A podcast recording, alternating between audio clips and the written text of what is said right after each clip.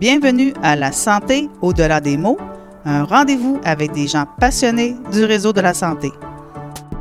Votre hôte, Jean-Pierre Gagné, lui-même médecin, vous fera partager sa passion pour le domaine et vous fera découvrir une foule d'invités et d'acteurs clés du réseau.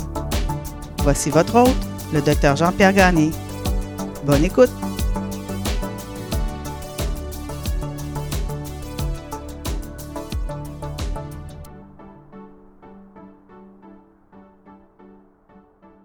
Est-ce que vous croyez au miracle? Si ce n'est pas le cas, je vous invite à écouter l'épisode suivant avec M. Luc Grenier, qui a survécu miraculeusement à un arrêt cardiaque. Retrouvé sans vie par sa conjointe, Luc est réanimé, transporté au CUSUM à Montréal où il subit une procédure de revascularisation coronarienne.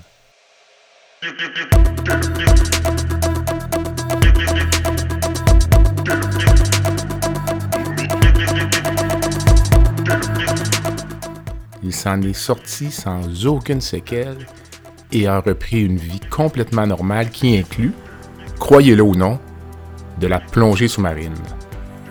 Écouter Luc raconter son histoire, c'est prendre un moment pour réaliser que notre système de santé, malgré ses lacunes, malgré ses défauts, est encore capable de grandes choses. Bonne écoute.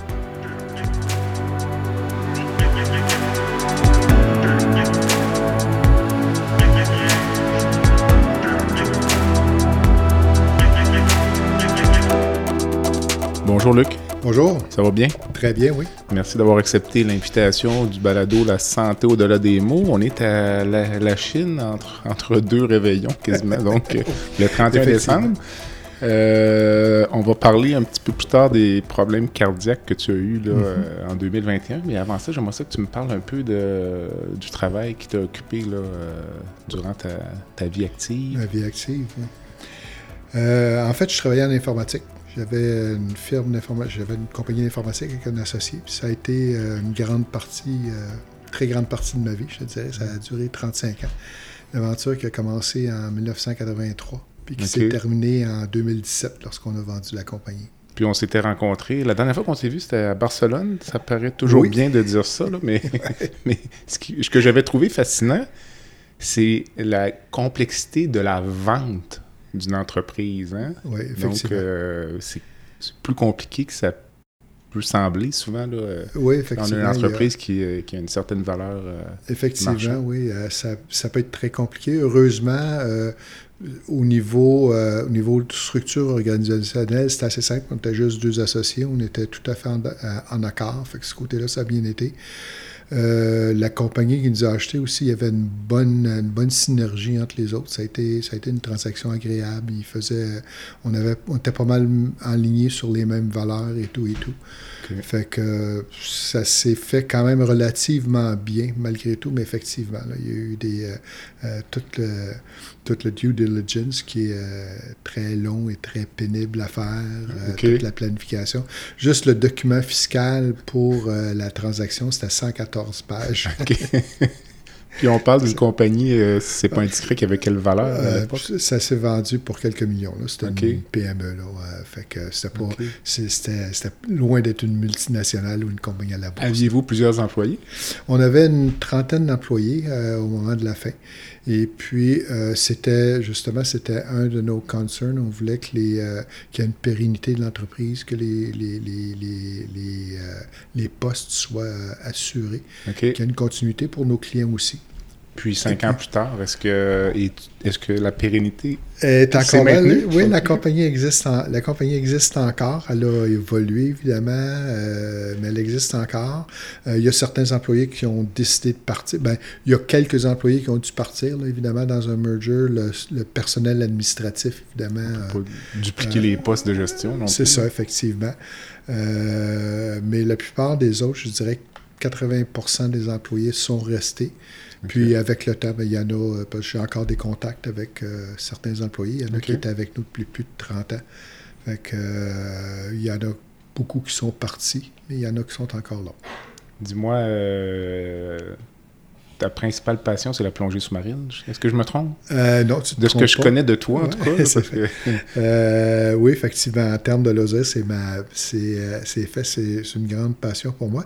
Mais je te dirais encore plus l'enseignement de la plongée sous-marine que la plongée sous-marine comme telle. OK. Alors, l'enseigner, puis la photo sous-marine aussi. Alors, euh, quand je plonge pour le, pour le loisir, quand j'enseigne pas, c'est très rare que je plonge sans caméra. OK, donc euh, plonger pour plonger, euh, il faut ramener quelque chose. Euh, ouais, c'est ça. Il faut que j'aie quelque chose à faire. Une fois de temps en temps, je vais plonger sans caméra. J'appelle ça plonger tout nu. Euh, ça, fait toujours sourciller jusqu'à temps que j'explique. Jusqu'à temps que j'explique. Et euh, c'est correct une fois de temps en temps, mais euh, moment donné, juste plonger pour voir des poissons ou pour faire des bulles, j'ai comme un peu dépassé ça. j'ai besoin d'avoir quelque chose euh, au bout de ça. Alors, ça peut être de la photo, ça peut être d'autres choses aussi. Ça peut être euh, aller visiter des épaves, des choses comme ça. OK. Euh, mais juste faire des bulles pour voir des, des troncs d'arbres dans le fond de l'eau, euh, un peu moins. Un peu moins. Mais dis-moi, euh, as-tu déjà pensé en faire une carrière, disons, ou quand tu parles d'enseigner, ou Euh, il n'y a non, pas de marché là-dedans? Oui, c'est ça. Euh, ben, en fait, j'ai toujours fait très attention à ce que ça ne devienne pas une carrière, justement. Pour moi, la plongée, c'était c'était une façon de relaxer, c'était un échappatoire, euh, surtout dans le temps où on travaillait. J'avais quand même, ça a été c'était stressant, c'était accaparant à bien des niveaux. Et puis, pour moi, la plongée, c'est une façon de, de- de tout oublier, de décrocher. Et puis, euh, j'ai toujours tenu à ce que ça reste comme ça. Puis justement, je suis en train de remettre un petit peu en question parce que euh, maintenant, avec l'évolution de mon, mon cheminement dans, dans l'enseignement de la plongée, c'est en train de devenir justement plus Un un, travail. job que d'autres choses. Puis euh, je commençais à perdre d'intérêt. Fait qu'il va falloir que j'ai les choses. les, euh, choses, les cadrans en- place. oui, c'est ça. As-tu déjà eu en plongée sous-marine des euh, incidents ou des événements où tu as eu peur? Parce que... Euh, peur pour moi, non, pas vraiment. Peur pour d'autres personnes, oui. Qui étaient sous ta supervision? Euh, non, ça ben, en fait, oui. Il y a une fois où j'ai, avec une élève, où euh, euh, je pensais qu'il y avait euh, possiblement un incident assez grave. Finalement, c'est une banalité. Là. Euh, Ça en est. euh, je sais pas si tu veux qu'on aille dans oui, les oui, détails. ben, oui, ça m'intéresse parce que 30 secondes. euh, j'ai eu, euh, on n'est pas, euh, j'ai eu en entrevue une euh, médecin, une cardiologue alpiniste, OK, puis qui traite aussi, euh, qui a fait un, qui fait un peu de plongée sous-marine, OK, puis euh, qui travaille euh, avec la Chambre hyperbare à Québec, là, donc pour les accidents de décompression, puis on faisait un corollaire entre les risques associés à, l'alpinisme et les risques associés à la plongée sous-marine. Puis elle, c'est plus une fille de montagne qu'une fille d'océan. Mais elle, elle- elle trouvait que la plongée sous-marine, ça pardonne pas. Là. Par rapport à la haute montagne où euh, quand ça se met à mal aller, tu as un petit peu de temps, là, mais en Ouais. plongée, ça peut être instantané. je veux dire, là. Euh, je te dirais que. Je ne connais rien à ça. Ouais, bon. Et ça Non, paraît. je, ouais, ça. Je te dirais que non, je te dirais qu'au contraire, c'est certain qu'il y a des risques associés. Ça, évidemment, tu es dans l'eau, il y a toujours un risque de noyade. C'est ça. Euh, les principaux risques en plongée, c'est des risques qui sont euh, associés au barotraumatisme à cause de, de la pression. Alors, euh, quand on descend, la pression augmente, les gaz se dissolvent dans les tissus. Mm. Quand on remonte, ces gaz-là ressortent. Si on monte trop rapidement, ça peut causer des embolies, euh, Mm. etc., etc. Euh, encore une fois, je ne veux pas transformer ton, Non, non, non, ça me... c'est très intéressant. ton podcast en cours de plongée. Bon, toujours est-il que j'avais une étudiante comme ça qui, euh, lors d'un exercice, euh, un exercice qui consiste à enlever et remettre le masque sous l'eau, puis à le vider, elle a paniqué, puis elle est partie à remonter vers la surface. Alors ça, il y a un danger si tu remontes vers la surface trop rapidement, particulièrement en retenant ton souffle. Ça peut causer, ça, c'est, ça peut causer l'accident le plus grave en plongée. C'est probablement le, le plus grand danger qu'il y a. Alors, évidemment, euh, je ne veux pas l'empêcher de remonter à la surface. là, Elle est complètement paniquée. Il faut qu'elle remonte. Mais je veux éviter qu'elle remonte trop rapidement. Là, tu fais Puis, quoi? en- ben, tu t'accroches après, puis tu la ralentis. Mais là, c'est pas dangereux pour toi? Ou... Euh, ouais, ben j'ai quand même, on a quand même, faut s'entendre, on est en, en- en formation, c'est une, une nouvelle plongeuse qui va être certifiée. Là. Fait qu'on est dans, on est à peine dans, dans 7 mètres, 7-8 mètres d'eau. Euh, fait que c'est pas très long comme remontée. Je l'ai retenu pour pas qu'elle remonte trop rapidement. Alors, d'une part, pour pas qu'elle remonte trop rapidement, mais d'une autre part aussi pour la forcer à respirer. À un moment donné, si je ralentis la remontée, elle va manquer d'air, elle va pas chaud, il va qu'elle respire, puis ça l'empêche qu'elle ait une surexpansion pulmonaire. Mais toujours est-il qu'en arrivant à la surface, là, elle est tout essoufflée, paniquée, puis elle se plaint qu'elle n'est pas capable de respirer. Alors, ma première pensée, c'est Datset, elle vient de se taper un, embolie gazeuse. Mm-hmm.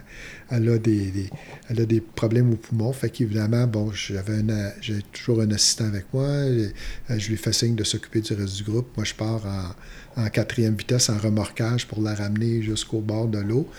Et puis, euh, j'arrive proche du bord de l'eau, puis toujours euh, tout essoufflé, tout essoufflé, puis de la misère à respirer. Puis je réalise que je n'ai pas largué ses plombs encore. Fait que je détache sa ceinture de plomb. Puis dès que j'ai déchargé, sa, détaché sa ceinture de plomb, je dis, ah, ah, enfin, je peux respirer. Fait que finalement, c'est juste parce que sa ceinture était trop serrée.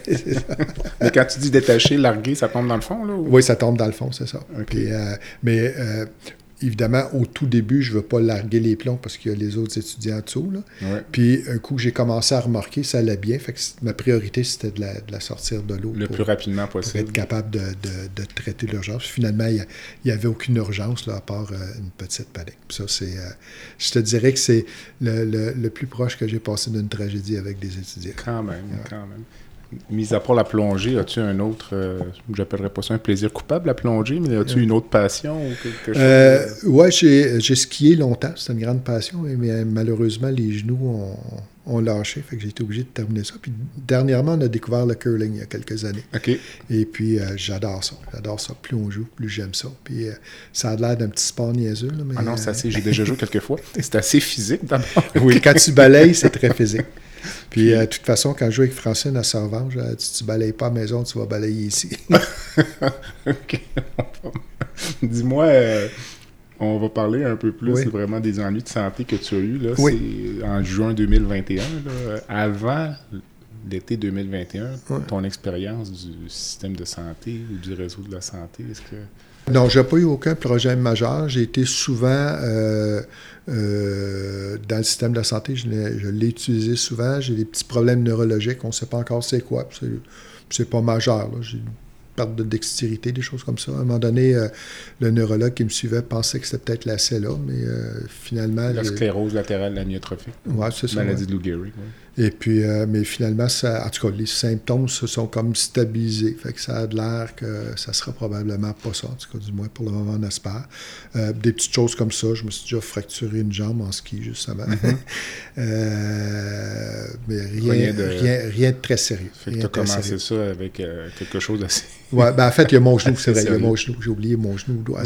C'est pas, pas quelque chose qui qui, euh, qui porte atteinte à la vie, mais mm-hmm. j'ai un remplacement du genou. Donc, ah, c'est une chirurgie quand même. Euh, mais général, en général, je te dirais que toutes les expériences que j'ai eues dans le domaine de la santé, c'est excellent. Alors, des fois, c'est long de, de, rentrer dans le système. Une fois qu'on est rentré dans le système, j'ai toujours trouvé que le service était. C'est toujours ce que les gens disent. Euh, souvent, c'est plus la première ligne qui est le problème. C'est ça, effectivement. Mais on, pourras en parler à ton médecin de famille. qui est mon Oui, c'est ça. Ben, j'ai la chance justement d'avoir un médecin de famille. je connais bien des gens dont euh, une de mes filles qui n'a pas de médecin de famille. C'est compliqué. C'est assez compliqué. Puis euh, les gens qui ont des problèmes de santé, qui ont besoin d'un suivi, c'est un gros problème. C'est difficile. le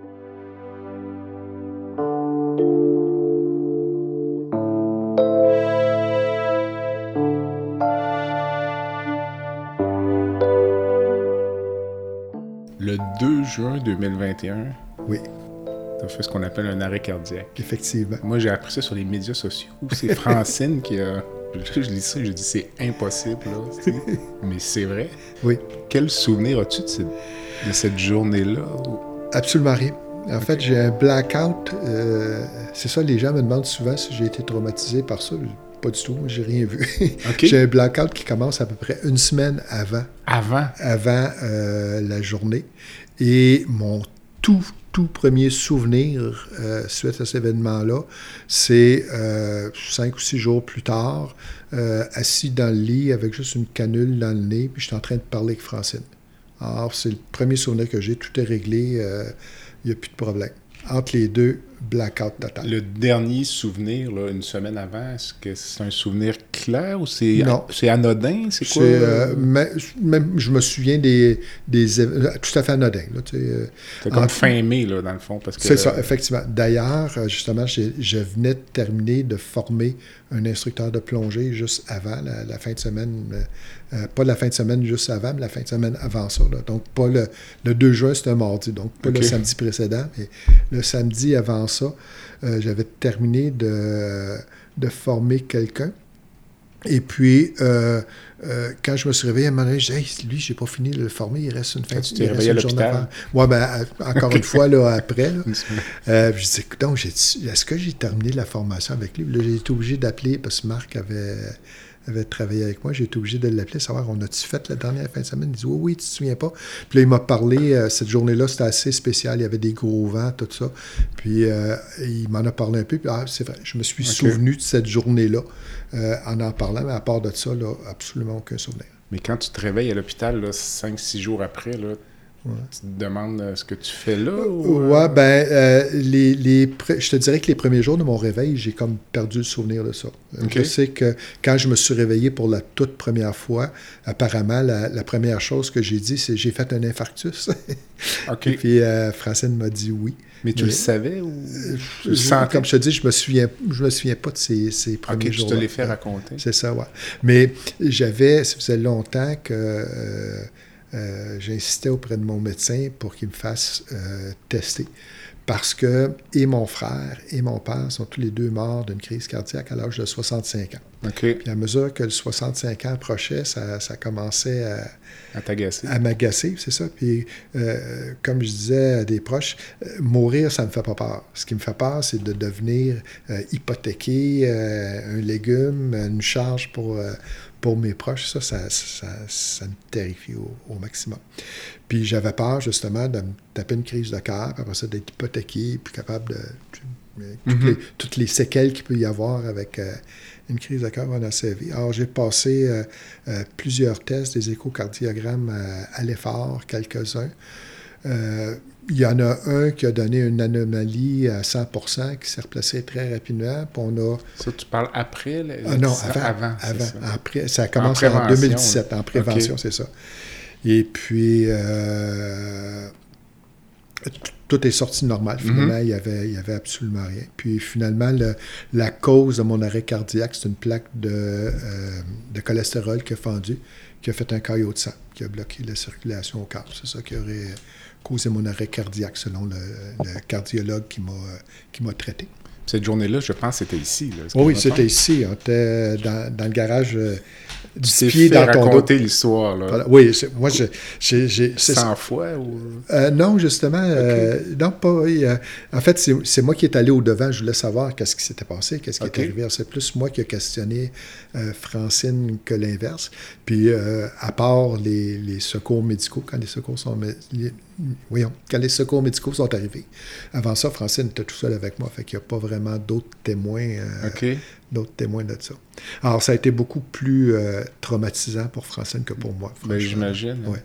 Elle, elle a vu le traumatisme au début. euh, Elle, t'a entendu tomber? euh, ou, euh? ouais, ben c'est encore une fois, on- quand on dit notre heure n'est pas venue, Non, non, je revenais de faire une balade en, vélo. OK. Alors, j'ai mis mon vélo dans le garage.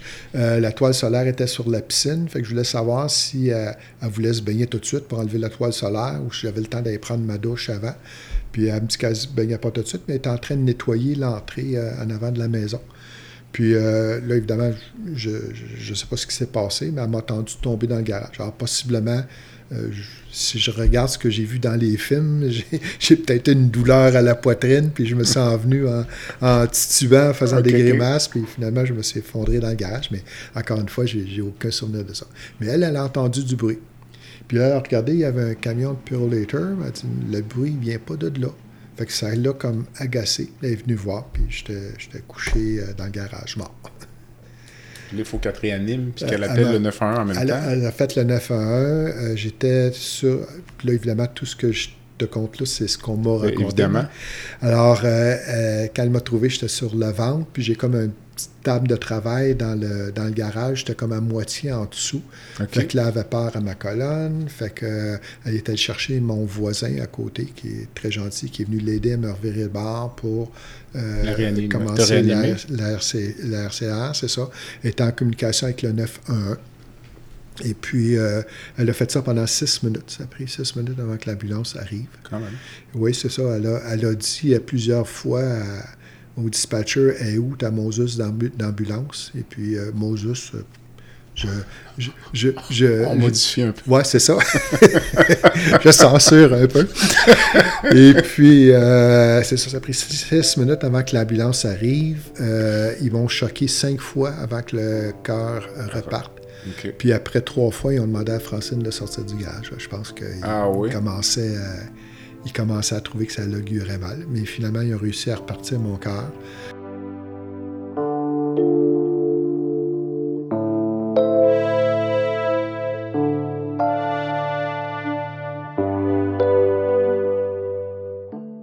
Euh, ils m'ont emmené euh, à l'hôpital, puis j'ai été pris en charge par une équipe euh, fantastique. Ici à Rachine. Euh, non, ils m'ont emmené tout de suite au Glen. OK. Et puis, euh, c'est ça, ils ont débouché deux artères euh, la journée même. Euh, puis écoute, tout ce que j'avais, c'est deux petites incisions. là. Ben, en fait, une petite Pour le incision. cathétérisme cardiaque. Ouais, c'est ça. Incroyable. Des. Ah, c'est hallucinant. Là. Puis ça, sur le coup, ils ont fait ça pour débloquer l'artère. Et puis, euh, après que je me sois réveillé, là, 5-6 jours plus tard, ils sont retournés une deuxième fois pour euh, rajouter des stents de l'autre côté du cœur aussi. Là, cette fois-là, j'étais réveillé. Là. J'ai vu la procédure, je voyais les, Ça, les, tu t'en les rappelles? ballons. Oui, oui, ça, je me rappelle très bien. Ça, c'est euh, plusieurs jours après. La journée, tout ce que tu me racontes là, là, de- le fait de te le faire raconter, as-tu l'impression de, comme de le visualiser ou euh, je te- la- Ouais. Parce que la question Ouais. vient de le fils de John F. Kennedy. OK. Il avait comme trois ans quand son père est mort, OK. mais il avait tellement vu d'images de ça. OK. Puis il se l'était fait tellement raconter ce qu'il a vécu avec son père, le peu de temps que j'avais déjà entendu Mhm. qu'il n'était pas sûr ce qui était son souvenir, puis ce qu'il avait fabriqué Ah, à ouais. force de se faire raconter des histoires au sujet de son père. Comme toi, tu le racontes comme si tu l'avais vu. Tu comprends ce que je veux dire? Oui, je Tu sais, tu comprends. racontes des détails, là, t'étais Ouais, tombé de la table, puis... euh, Oui, mais je- les détails viennent du fait que j'ai interrogé Francine. C'est J'ai posé la question. Euh, Moi, j'étais curieux. Je, je suis curieux de nature. Je voulais savoir. J'avais zéro souvenir. là. Je voulais savoir ce qui s'était passé. Puis, euh, fait que c'est ça. Euh, c'est elle qui m'a euh, tous les faits. J'ai essayé même noté. OK. Euh, j'avais même j'avais même fait un post où je comptais un petit peu mon histoire. Euh, Mhm. J'avais deux, deux buts. Euh, le premier, c'était de, d'essayer de convaincre les gens de, que c'est important d'aller euh, de suivre des cours de RCP. Parce que c'est ça qu'on s'entend. Là, c'est, Ou- moi, RCA, effectivement. C'est ça qui m'a, c'est ce qui m'a sauvé la vie. Le fait que Francine euh, savait comment le faire. À cause de la plongée sous-marine. Vraisemblablement, sa Euh, formation. en un peu, fait, euh, oui, je le, euh, ben, en fait, on, on le savait d'avance. On a, quand on a eu des enfants, on a tout de suite fait un cours à Saint-Jean, mais ça fait. euh, nos enfants sont dans la trentaine avancée. Là. Mhm. Mais maintenant, effectivement, j'enseigne, je forme non seulement des gens à faire la RCP, mais je forme des instructeurs de RCP aussi. Ça fait partie de mon cheminement. C'est moi qui avais donné le cours à Francine il y a, je sais pas, là, son dernier cours, là, là, peut-être 7-8 ans. Mais Les elle réflexes se rappelait étaient là. encore. Ouais, les réflexes étaient là, elle savait quoi faire. Puis, euh, euh, mais de toute façon, Francine, c'est une personne, euh, c'est une personne qui est, euh, qui, qui, qui est débrouillarde, qui, qui c'est pas le genre de personne à paniquer puis à tourner en rond en criant.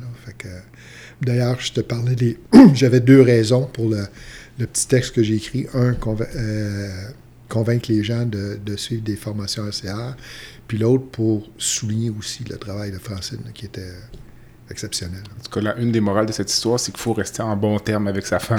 oui, c'est ça. Puis, je- maintenant, je lui dis souvent que tu avais l'occasion rêver de te débarrasser de moi. Tu avais juste à retourner, à retourner balayer 5-6 minutes avant de revenir. Ben oui. Maintenant, il va falloir que tu, tu m'endures. Dans les premières semaines, quand tu dis que tu t'es réveillé au jour 5-6, là, mais avais-tu Ouais. les esprits clairs ou ça a pris quelques semaines, quelques mois avant que ton acuité intellectuelle là, redevienne ce, qu'elle est. C'est ça. Moi, j'ai pas l'impression. Non, j'ai pas l'impression que j'étais confus. Je, je dirais peut-être que mes proches euh, seraient mieux placés pour répondre à cette question-là. Mais j'avais pas vraiment l'impression d'être confus, à part la perte de mémoire, le, trou que j'ai dans ma mémoire, mais j'avais l'impression d'être fonctionnel. Euh, je sais qu'il y a des gens, des fois, ils cherchent pas des noms, des choses comme ça. Exactement, de la difficulté à parler, pas chercher les noms. En tout cas, pas plus qu'avant ben Peut-être mieux, même. Peut-être mieux, ben, Je peux dire que ma forme physique, maintenant, est mieux. J'ai passé, j'avais passé un tapis à l'effort euh, peut-être un an ou deux avant mon arrêt cardiaque. J'en ai repassé un après l'arrêt cardiaque dans, dans ma phase de de réhabilitation. Puis j'ai, euh, tapé 13 euh, mètres, euh, non, 12 mètres après l'accident, puis j'en avais 10 avant. OK. C'est-tu quelque chose auquel, au début, tu pensais à tous les jours? pas à tous les jours. Là, ça fait plus d'un an. Ça fait ah, tu veux dire, la, OK, je, je pensais que tu parlais avant. Après l'arrêt. Non, honnêtement, encore une fois, ça a tellement été transparent pour moi là, que ça m'a ça m'a pas vraiment affecté. Je peux pas dire que ça m'a. C'est comme si c'était pas arrivé finalement. OK. OK. Donc, c'est pas quelque chose qui te trotte dans la tête. Là, non, euh, non, en fait, je te dirais que je suis euh, heureux, mm-hmm. dans le sens que euh, la crainte que j'avais, justement, d'avoir une crise cardiaque, puis de ne pas mourir, mais de rester plein de séquelles. j'ai eu la crise cardiaque. Ils ont réglé, c'est un problème de, de tuyauterie, finalement. Ils ont réglé le problème, puis euh, apparemment, je devrais être bon pour un autre 50 000 000. Fait que, c'est ce qu'on souhaite. c'est ce qu'on souhaite, c'est ça. Fait que c'est un peu comme si euh, j'avais essayé d'être proactif, puis de, détecter, de prévenir les problèmes. Puis finalement, euh, on n'a pas réussi à l'empêcher, mais on a réussi à éviter des séquelles. Fait que c'est comme, pour moi, c'est comme réglé. Là, évidemment, ben, j'essaie de, de garder un un style de vie euh, sain, de faire de mhm. l'exercice, de bouger, de faire attention à mon poids. T'arrêtes-tu parfois pour penser à quel point tu es chanceux? Je veux dire, c'est exceptionnel. Je veux dire, c'est presque incroyable. Euh, je pense que je vais partir avec une mèche de cheveux.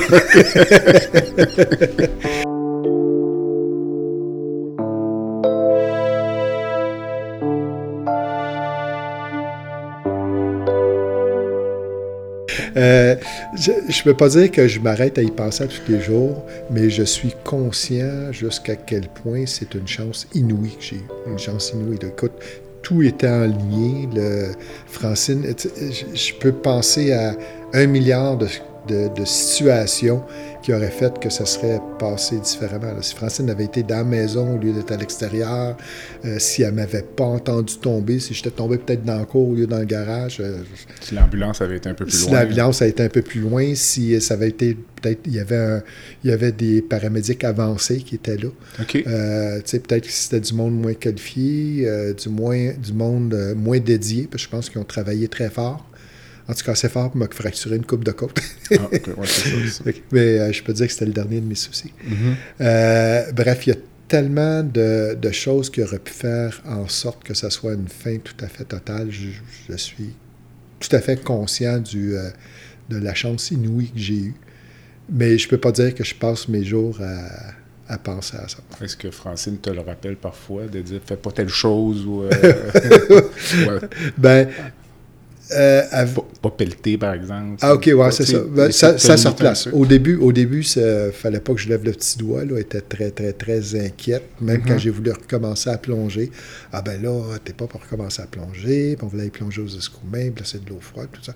Mais fait que je suis allé revoir mon cardiologue, une visite de suivi. Mhm. Puis euh, Francine est venue avec moi pour. Pour l'entendre. Pour, pour pouvoir l'entendre, lui, euh, me dire regarde, tout est beau. puis il m'a dit écoute, j'avais, quand je l'ai revu, j'avais déjà fait la réhabilitation, j'avais déjà fait le tapis à l'effort, tout ça, tout ça. Puis il m'a dit, ben moi, je vois pas euh, aucune limite là, à ton... Euh, tu devrais pas avoir aucune limite à l'exercice que tu veux faire. Fait que cet événement-là, pour toi, c'est zéro traumatisant, de ce que je comprends? Zéro. pire pour tes proches? oui, effectivement. Effectivement, oui, c'est ça. Puis même encore, euh, euh, justement, l'autre fois, chez, euh, au curling, on parlait de curling, j'ai glissé, puis je suis tombé sur le dos. Puis Francine, elle ne jouait pas avec moi, mais était sur une glace à côté. Elle m'a vu entendu tomber. Elle, m'a vu, tomber, tu sais, puis elle dit J'aime pas ça quand tu tombes, à chaque fois, ça me rappelle des mauvais souvenirs. C'est vrai? Ah, c'est quand même euh, incroyable. oui, c'est incroyable. Est-ce que ça a changé un peu le, la façon dont tu abordes les petits soucis de la vie? Là, euh, des fois, on va dire Pour être honnête, je dirais non. Parce que j'ai toujours eu un petit côté euh, épicurien que j'ai hérité de mon père, je pense. Et puis, euh, j'ai toujours euh, eu une mentalité où il faut prendre le temps de profiter de la vie. Puis, euh, travailler fort, ça ne me dérange pas. On a travaillé très fort quand on a parti la compagnie mm-hmm. pendant beaucoup d'années. Mais même à cette époque-là, je prenais toujours le temps de, de relaxer d'une façon ou d'une autre, en faisant de la plongée, entre autres choses, en faisant des voyages, etc. Fait que j'ai toujours eu j'ai toujours eu une approche où il faut faire un juste milieu. Il faut quand même se bâtir un futur, mm-hmm. et, mais il faut prendre le temps de profiter de la vie. Fait que je te dirais que j'ai pas changé là-dessus. OK, mais euh, le sens de ma question aussi était euh, les gens, les gens vont dire mais les petites choses de la vie courante qui nous agacent. Là, après un événement comme ça, les gens vont dire ça, ça n'a pas d'importance. Mettons, c'est juste de l'argent. Ou, Comme mettons la petite poque sur la porte de l'auto, là, ben, ben c'est pas grave. Il n'y a rien de grave. C'est ça. Mais je te dirais que j'ai toujours été euh, euh, comme ça. J'ai eu la chance d'avoir des, des, bons modèles, des bons mentors dans ma vie. Et euh, entre autres, j'avais un frère, mon frère qui est, qui est, décédé, qui lui était paraplégique. Euh, il avait été euh, frappé par un conducteur en état d'ébriété à l'âge de 9 ans, depuis ce temps-là, qui était en chaise roulante. Puis ça ne l'a jamais empêché de faire quoi que ce soit dans sa vie. à son décès, je faisais le ménage dans ses papiers. J'ai trouvé dans le fond d'un tiroir un bac puis deux maîtrises, des, certificats qui traînaient dans le fond d'un tiroir, comme ça. il s'est déjà cassé une jambe. Euh, parce qu'il était dans l'entretoit de sa maison en train de poser une antenne pour faire. Pour paraplégique. Faire, paraplégique pour faire direct. Tu vois un peu la, personnalité. Mm-hmm. Et puis, euh, sa femme était quadriplégique. OK. OK. Fait que. Euh, puis, il y avait beaucoup d'amis qui avaient certains handicaps. Et j'ai été exposé très jeune à voir ces gens-là qui ont qui se laissaient pas démener par rien. Puis, des fois, tu te lèves un petit peu avec un petit problème à l'envers, un, petit problème quelconque, anodin, mm-hmm. euh, que tu as le goût de bougonner, puis après ça, tu penses à, ce que ces personnes Tu avais déjà cette philosophie de, vie un peu. Euh, tu sais, mm, mm. Big deal. Le podcast La santé au-delà des mots est une présentation du groupe conseil Beauchamp, Beaulieu, Dessureau, Toupin de la financière Banque nationale Gestion de patrimoine. Comme nous croyons que la santé financière fait partie de la santé globale, nous sommes heureux de nous joindre au docteur Jean-Pierre Gagné pour vous souhaiter une bonne saison de la santé au-delà des mots. Tu veux lancer ton propre podcast mais tu ne sais pas comment t'y prendre? Pas de problème. Mouton Marketing peut t'accompagner de la conception au lancement. Envoie ton idée de podcast à bonjour à commercial bonjour à commercial g o m l'univers du podcast t'attend.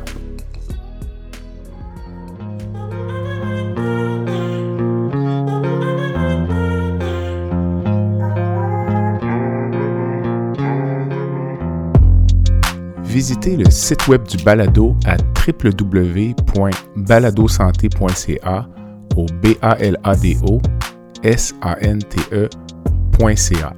Visitez également notre page Facebook envoyez-moi des commentaires, des suggestions d'invités et abonnez-vous au balado sur la plateforme de votre choix.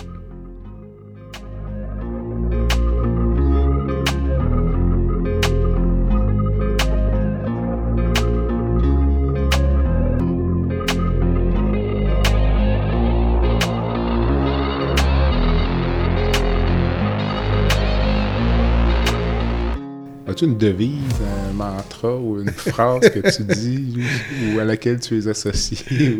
Oui, c'est ça. Euh, j'en ai, j'en ai une que je pense souvent, que je dis, que je dis rarement à voix haute, mais que je pense souvent, qui n'a pas vraiment rapport avec la discussion, mais c'est que l'apparente stupidité des choses est souvent le n'est souvent que le reflet de notre propre ignorance. ah, c'est bon ça. Euh, mais à part de ça, euh, non, moi je dirais que, encore une fois, je sais que tu as, une question qui vient à la fin, qui est euh, le, mot de la fin pour mhm. les gens, puis ça va sentir bien banal, mais ça a toujours été mon, mon, principe de vie, c'est qu'il faut prendre le temps de vivre. La vie est courte. Et puis, il faut prendre le temps de vivre. Fait Mais en que, même temps, quand on- tu dis prendre le temps de vivre, puis tu donnes l'image de quelqu'un qui a vécu à 100 000 à l'heure en même temps. Comme mettons, tu dis, je- tu te relaxes en faisant de la plongée sous-marine. Oui. Moi, j'associe ça quand même à un loisir relativement stressant, mais c'est parce que je, je ne connais pas ça de toute évidence, c'est ça? De hein? toute évidence, Je oui. suis profane. Je- moi, je te dirais que si ça me stressait de faire de la... En fait, n'importe qui qui est stressé sous l'eau ne devrait pas faire la plongée OK, sous-marine. fait qu'on, ça, c'est la sélection au début. C'est l'action au début. Sinon, ça fait pas de sens. Fait. Ben, ça dépend de ce que tu fais. Là. On s'entend, il y a de la plongée commerciale, il y a toutes sortes de choses, mais de la plongée récréative, c'est ce que j'enseigne et ce que je pratique. La plongée récréative, c'est pour le plaisir. Alors, si tu n'as pas de plaisir à le faire, ça fait juste pas de sens. OK. Puis moi, je, je- je- je vais te donner un exemple qui euh, jusqu'à quel point je ça me faisait relaxer la plongée. Euh, ma mère est décédée, je ne me souviens plus quel âge que j'avais, mais ça faisait déjà un bon bout de temps que j'enseignais. Et puis elle est décédée un mardi. Et je devais donner un cours de plongée. J'avais un cours qui s'étalait sur plusieurs semaines. J'avais une, j'avais une session le mercredi soir. Alors, j'ai appelé à l'école, je ne pourrais pas être là mercredi, ma mère vient de décéder, fait qu'ils ont trouvé quelqu'un pour me remplacer. Le mercredi suivant, je suis allé enseigner. Et puis, après le cours, il y avait une session de théorie suivie d'une session en piscine. Et puis, bon, tout était terminé. J'étais en train de ranger mon stock dans mon auto. Et je me suis aperçu que pour la première fois en une semaine, ça faisait une heure et demie que je n'avais pas pensé à avoir. Mhm. Alors, c'est, ça a toujours été comme ça. Mais je rentre sous l'eau, tout, tout disparaît. OK. Monde disparaît. Fait que, euh, oui, vivre à 100 000 à tu sais, prendre le temps de profiter de la vie, ça ne veut pas nécessairement dire euh, être assis sur ton divan et rien faire. Je, te dirais même que c'est exactement le contraire pour moi de profiter de la vie. Mais c'est de pas juste faire des choses que tu dois faire, mais faire des choses que tu as envie de faire. surtout.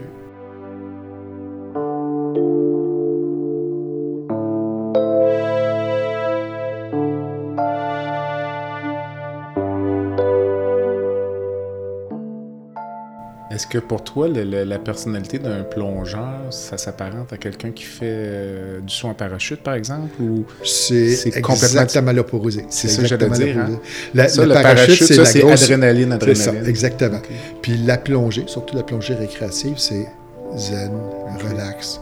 Euh, tu veux, tu veux, tu veux euh, faire le moins de mouvements inutiles, pas forcer pour prolonger ta réserve d'air, finalement, Mhm. pour rester aussi longtemps que, que possible. C'est totalement, totalement le contraire. As-tu déjà croisé ou connu des plongeurs qui avaient un profil de parachutiste, dans le sens qu'ils prenaient des risques, qui poussaient les limites, puis qui Oui, j'en ai... tout le temps aux frontières du danger? Un Ouais, peu, ou- j'en ai, con- j'en ai, connu, oui, j'en ai vu, j'en ai vu. Ça- Les autres sont pas à leur place. D'après Euh, ce que tu dis là, c'est... ben, je te dirais un peu que si tu fais de la plongée pour prouver des choses, tu es un accident qui attend, Ah, qui cherche une place pour attente, arriver. ouais, c'est c'est ça, exactement. Les événements de juin 2021, est-ce que ça a changé ta vision de la santé ou... euh, ou- Non, J'ai l'impression que non. là. non, non, pas vraiment. Ben, encore une C'est comme fois, si c'était un deux semaines dans ta vie qu'on enlève, c'est ça, puis la exactement. vie continue. C'est ça, C'est exactement. ça. incroyable.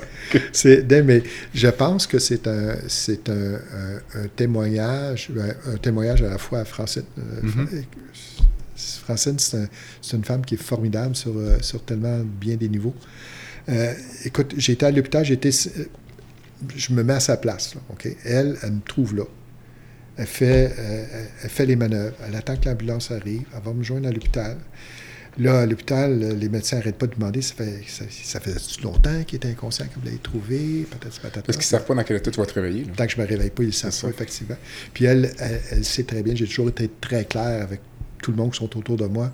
Euh, moi, je veux pas. Si jamais je suis branché sur des machines, vous ne posez pas de questions, vous Tout ça, tout la ça, ça lui trotte dans la Là, tête. ça là. trotte dans la tête, puis là, si je ne l'ai pas fait comme il faut, il va être fâché après moi? Puis- Écoute, cinq jours de temps, là, elle n'est pas sortie de l'hôpital. Elle est assise à côté de moi tout le temps, tout le temps.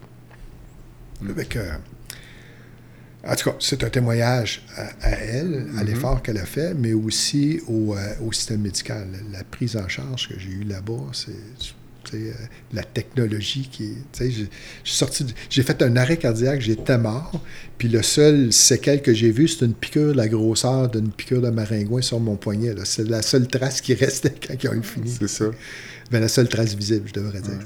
Quand tu entends les gens se plaindre contre le réseau de la santé, toi, tu dois penses qu'ils n'ont pas été assez malades ou... Euh, euh, je, je te dirais que... on parlait de la première ligne tout à l'heure. Ouais, je, je, pense que ce que j'entends, les plaintes que j'entends, évidemment, je ne suis pas dans le système, mais les plaintes que j'entends au niveau du système de santé, c'est plus le fait, c'est plus les attentes, je pense, que d'autres mm-hmm. choses. J'ai, moi, j'ai pas connu beaucoup de monde qui ont pas, euh, qui sont pleins, qui n'avaient pas été pris en charge comme il faut. Comme on disait tout à l'heure, le, une fois que tu es rentré dans le système, en général, ça va très bien. Puis j'ai fait plusieurs, plusieurs hôpitaux, là, pour, encore une fois, rien de sérieux, mais pour toutes sortes de choses. J'ai de l'arthrose encore. J'ai passé tellement de, de, résonance magnétique. Je suis certain que toutes mes alitons sont toutes bien alignées en ligne droite. Et puis, euh, j'ai visité plusieurs hôpitaux, puis honnêtement, j'ai très, très rarement, j'ai rarement vu des gens là, qui étaient, qui semblaient pas être leur place ou euh, antipathiques. Ou, Non, c'est ça, exactement. Il y a toujours une petite section baguette magique dans mes entrevues, donc euh, pour conclure, si tu pouvais changer une chose dans le système de santé, euh, je pense qu'on a, on a parlé, ce serait justement le, manque de personnel. Je pense que, encore une fois, c'est certain que j'ai une vision euh, superficielle. Je vois pas les engrenages en arrière, mais ce qu'on entend parler toujours, puis euh, euh, ce qu'on vit souvent, c'est les attentes interminables pour, pour des, des, interventions. Des choses banales. Hein? banales, ou des fois, pour des choses banales, c'est peut-être un peu moins grave, mais des fois, des, choses sérieuses. Des gens qui ben, attendent des, des, années pour des chirurgies, où on entend parler de gens qui meurent de cancer en attente d'opération. Mm. Mais en même temps, c'est drôle parce qu'on avait une discussion hier avec euh, mes deux frères, qui, sont médecins, de famille, puis euh, mais euh, qui n'ont pas la même vision tout à fait du réseau de la santé. Fait que c'était quand même assez amusant, je te dirais. mais, mais même les banalités, là, ne serait-ce que quand un couple qui a un jeune enfant qui a une otite, que tu dis mhm. tu vas aller passer comme 8 heures ou 10 heures dans une urgence pour avoir une prescription d'antibiotiques. Ah, moi, ça me paraît incroyable. Effectivement. Puis, puis ce qui me surprend ou ce qui m'impressionne toujours, c'est la résilience de la population. Dans d'autres secteurs d'activité, de dire que tu attendrais, mettons, là, mettons, tu aurais rendez-vous pour ta voiture le lundi matin à 8 h, puis tu irais te planter là. je t'attendrais. Ben, des, fois, écouter. des fois, ça arrive, c'est des aussi.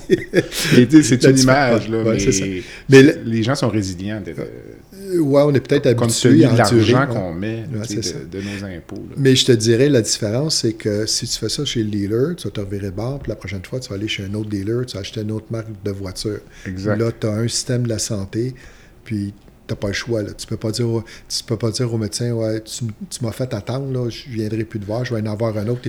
Il, va, il va, juste rire. Mais c'est une discussion qu'on a eue hier. Ben hein. Puis euh, avec la pandémie, ce que ça a ouvert, ça a ouvert la porte au privé. moi, je pense que ça, ça pourrait changer. Ça pourrait changer les choses. Puis le sentiment que j'ai, c'est que d'ici quelques années, le payeur de taxes qui va avoir, mettons, euh, consulté au privé, mettons, va avoir fait faire sa, sa hanche ou son genou en clinique privée, avec une facture de 20 000 éventuellement, quand il va y avoir assez de gens qui vont être passés par cette euh, filière-là, les gens vont se retourner vers le gouvernement vont dire écoute, j'ai dépensé 25 000 de mon argent.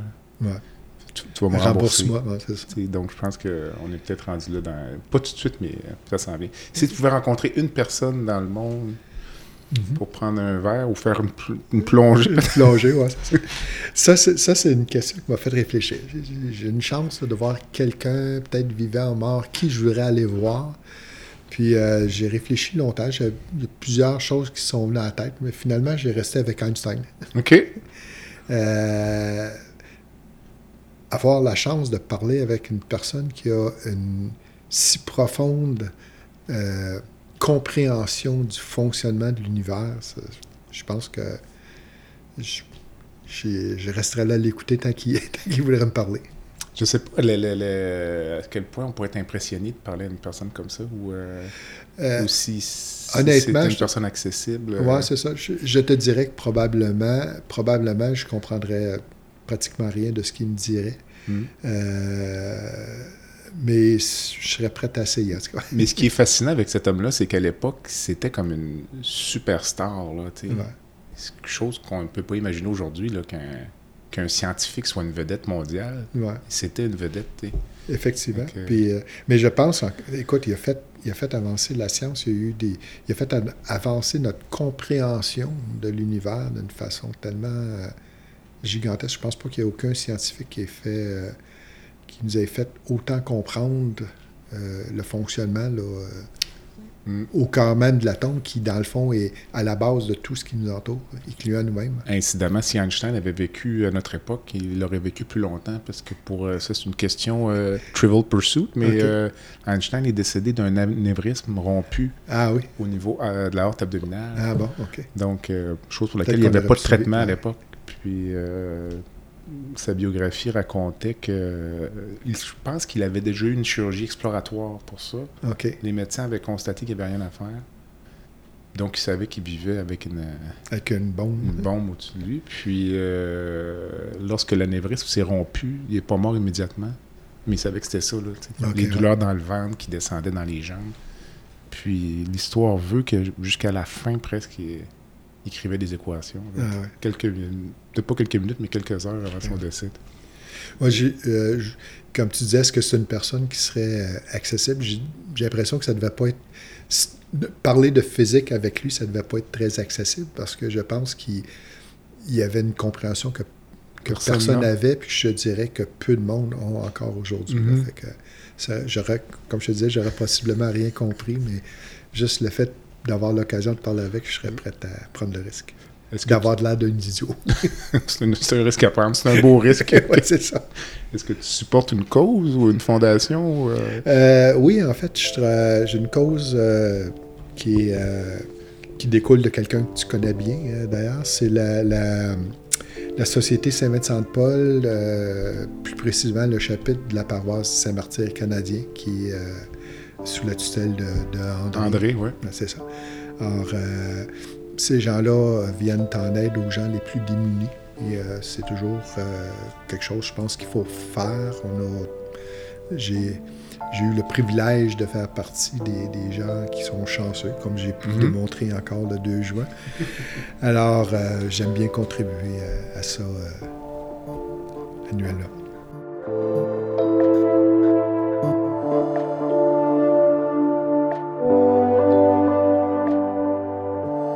Je te remercie, Luc. Ça fait plaisir. Une bonne santé, puis euh, des belles plongées à venir. Espérons, oui. Merci. Merci. Bye. Bye.